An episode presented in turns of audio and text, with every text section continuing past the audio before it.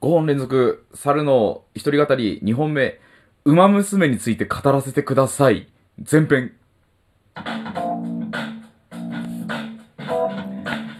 はい、どうも改めまして、えー、猿でございます。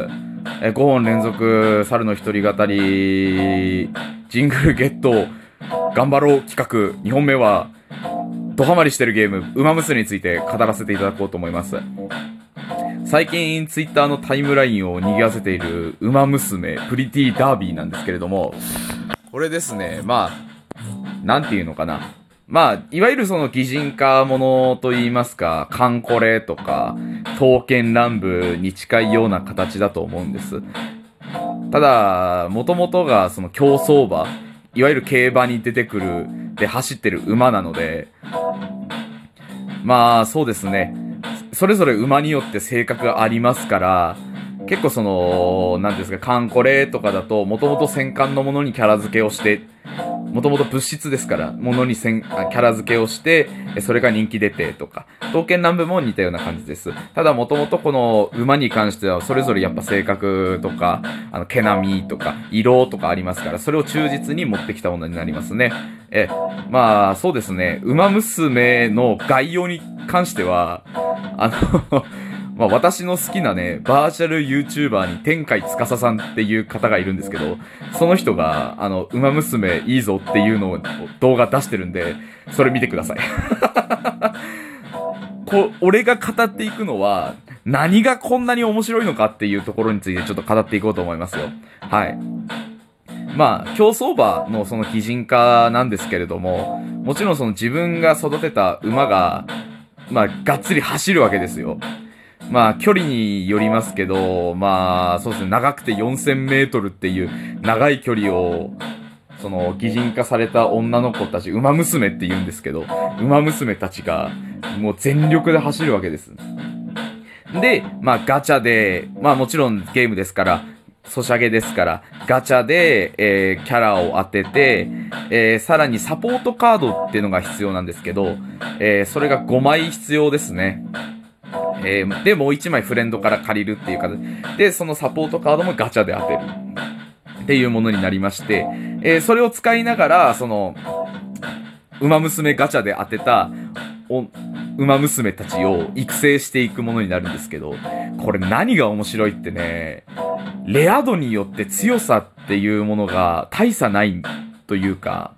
まあ、言ったら、星3だから強い。星1だから弱いじゃなくて、星1の馬娘が、育て方によっては星3の馬娘に勝つんですよ。熱いこれはね、やりがいありますぜ。本当に。そんで、えー、そうですね。まあ、今、今私がやってるのが、まあもちろんその、やっぱ確率、馬、確率ありますんで、ガチャなので、まあ、そうだな、私が本当はオグリキャップっていう馬娘欲しいんですけど、まあなかなか出てこなくてね。で、今頑張って東海帝王っていう馬娘だったりとか、あとシンボリルドルフとか、えー、テイエムオペラ王とか、育ててるとこでございまして。うん、いや、難しいのよ。すげえ難しいんだけど、で、まあもちろんその育成の次には、レースがあるわけで、そのレースの作り込みが尋常じゃなくて、本当に競馬見てるみたいな、その、なんていうの？カメラワークであったりとか、時々自分のウマ娘にズームになる。たとえ、次、えー例えば次は、1番、は、ま、先頭を走ってるウマ娘にズームになる。その奥で俺のウマ娘が、育ててるウマ娘が走ってる。どんどん距離を詰めてくる。あ追い越せさせさせさせゴール一着やったーってなるんですよね。いや、もうね、まあ、たまに、まあ、たまにというか、毎日、そうだな、に二人の馬娘を育てるよう、目安を、としてやってるんですけど、いや、自宅でやってる時ね、叫んじゃうんだわ、これ。嬉しいんだよ。自分の育てた馬、手塩をかけて育てた馬娘がレースで一着取ると。うん。で、それで、しかも先ほど言ったように、それぞれキャラ付けがしっかりされてあるし、んで、そうだな。馬娘ごとにストーリーが違うんですよ。もちろん最終的に目指す目標があって、それが URA って、ファイナルズっていう大会なんです。まあ、現実で言ったら JRA ファイナルズって、JRA っていう大会なんですけど、URA ファイナルズで優勝することが、今んとこ、この馬娘プリティダービーっていうゲームの一つの目標なんですね。ただ、一匹、一匹じゃない、一人を、こう、育てきったら終わりじゃなくて、まあ、いろんな馬娘を育てて、で、しかもチームを組ん、組んで、他のプレイヤーさん、まあ、トレーナーさんですね、と対戦することによって、えー、まあ、なんですか、ランキングがあるとか、ただ俺あんまりそのランキングというよりは、やっぱりその、馬娘とのこのストーリーを重視して見てます。あのね、油断すると泣いちゃうのよ、本当に。で、今、アニメが第2期やってるんですけど、まあ、第1期も、Amazon プライムでこの前見たんですけど、いや、面白くて、で、第2期にな、もう見てるんですけど、まあ前、おかゆくんと一緒にいた時に語ったように、1話に1回泣くんですよ。本当に。マジで泣きそうになる。で、そうだな、1話だったら、その2期の1話だったら、今、えっと、ニコニコ動画でも無料で見れるので、ちょっと見てほしいんですけど、えっと、スタッフがシンフォギア戦記絶唱シンフォギアってアニメ作ってたような、アニメ作ってた方々らしくて、うん。で、そうですね、演出がこう、なんていうんですか、こう、揺さぶられ、感情を揺さぶられるカメラワークであったりとか、その、タイトル入れる、入れるタイミングであったりとか、まあ、1話の、そのラストシーンで、まあ、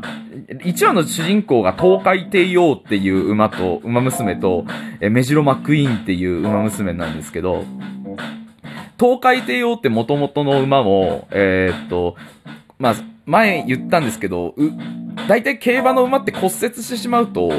その後走れないんですよね。状況によっては。だからもう馬が苦しむんだったらもう安楽死っていう方法を選ばなきゃいけないっていうものが多いんですけど、東海帝王は何度も骨折するんですけど、何度も蘇っては、いろんなそのファンたち、競馬ファンたちに夢を見せてきた熱い馬なんですよ。で、その子が主人公、その子の魂を受け継いだ東海帝王っていう馬娘が主人公なわけなんですけど、もちろんレースやってる、やって、で、まあ、普通の競馬だったら、1位取った、わあ、凱旋だ、じゃあお金と引き換えましょうとかが多いんですけど、これにかん、馬娘に関しては、えっ、と、1着を取ると、その後のウィニングライブっていうのでセンターを張れるっていう ものになってまして、ただそのアニメでもそれが再現されてたんですけど、東海帝王がね、歌ってる時にね、足ガクガクガクって言い出して、周りのそのファン、トレーナー、トレーナーとか、その友達とか、ファンたちがざわざわざわってなるんですけど、サビの前でトウカイテイオーの顔にどんどん引きのカメラからブーってズームアップしてって、ニコッえって笑って、暗転ドーンサビバーン第1話トウカイテイオータイトルドーンうわ、かっこいい何これと思って。ボロボロ泣きましたね。いや、やられた。本当に。まあもちろんその、そう、東海帝王だけが目立ってるわけでもなく、他にいろんな魅力的な馬娘が出てるんですけど、で、ゲームに関しても先ほど言ったようにそれぞれのストーリーがあって、で、まあ優勝すると、それはまあクオリティの高いライブ映像を見れるんですよ。もちろんその、馬娘の CG でね、歌ってるんですけど、いやーね、本当にね、毎度毎度泣きそうになる、その、最終戦 URA ファイナルズっていうところで優勝した、俺が手塩にかけた馬娘を見ると、歌ってる馬娘を見ると、マジで泣きそうになるんですよね。だからね、一回やってみてほしいです、マジで。どんだけ素晴らしいもんか、この、共有していただきたい。うん。まあ、結構データが重いので、まあ、入れられない人は仕方ないんだろうけど、アニメを見てほしいですね。まあ、こんだけ熱くなれるアニメ、最近ヒプノシスマイクのアニメもありましたけど、泣くことはあんまりなかったんだけど、こんだけ泣かされたのは、俺、だいぶ久しぶりで、畜生って思いながら見てますね。まあ動物好きっていうのもあるんでしょうけど、そのやっぱ、思ってたよりスポコンだっていうのと、やっぱ仲間たちと一緒に頑張る、怪我しても立ち上がる、え、ファンのみんなのために頑張るっていうところを見てしまうと、なんかな、年取ったのかなと思いますよね。ない、涙がこうじわじわーってくると。うーん。まあ、そうだね。おかゆくんと今、ドハマりしてて、で、しかも、おかゆくんの弟、えー、しかもその弟の友達とですね、今、あの、同じサークルを作って、まあ、チームを作って、まあ、頑張ろうぜ、つって言いながら、こう 楽しんでるとこなんで、まあ、しばらくハマるかなと思いますね。うん。こんだけ面白い、この、ソーシャルゲーム、久しぶりに出会ったもんですから、はい。なんで、えー、皆さんもぜひ機会があれば、馬娘、えー、プリティダービー、えー、触れてみてはいかがでしょうか。えー、まあ、で、これ前編って言ってますけど、後編に関しては、ちょっと個人的に気になってるというか気に入ってる、馬娘のキャラクターについて、ちょっと語っていこうと思います。えー、飛ばしたい方は飛ばしてください。でもね、マジで感情移入しちゃうんだわ。というわけで、えー、馬娘、えー、にかついて語る前編でございました。えー、今回のお相手は猿でございました。また後でお会いしましょう。バイバイ。